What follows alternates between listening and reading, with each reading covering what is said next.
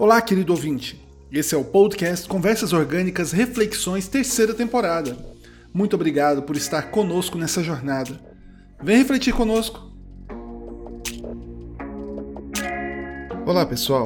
Hoje eu gostaria de refletir com vocês sobre como encarar dificuldades. Quem nunca achou que viemos ao mundo para resolver problemas? Resolve um problema, outros cinco aparecem. Desses cinco, quando você resolve um, surgem outros cinco, e agora são nove para escolher. Houve um tempo da minha vida em que eu não sabia lidar com isso. Resolvia um problema, parecia que eu não estava resolvendo nada. Então a ansiedade vinha, a depressão vinha, o desespero vinha. Como resultado, carregava tanto peso nas minhas costas que passava o dia apenas pensando como eu ia me livrar desses problemas e eu ia para a cama absolutamente destruído em todos os sentidos, mente e corpo. Então eu tive que parar. E nessa minha pausa eu tive apoio do pessoal do trabalho, da família, dos amigos mais próximos. Olhei para aquele monte de problemas e vi que eles eram menores do que aquele que sempre esteve ao meu lado, que é Deus.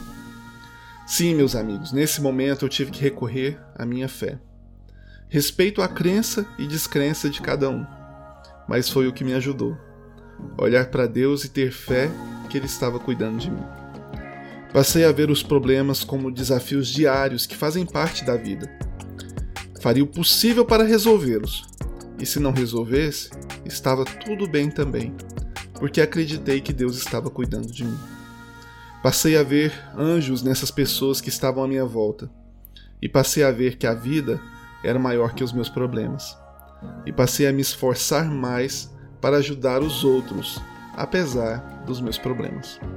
Mas espere um momento, com tantos problemas eu decidi ajudar os outros? Sim. Pois eu sabia que como era passar por aquela situação de dificuldade, como era sofrer com esses problemas, e através da empatia eu decidi ajudar outras pessoas doando meu tempo. E isso me fez um pouco mais sábio e mais feliz. Por isso, quando estiverem cheios de problemas, sigam esses conselhos. São simples, mas que fizeram diferença na minha vida. Uma quarta abençoada para todos vocês e até a próxima.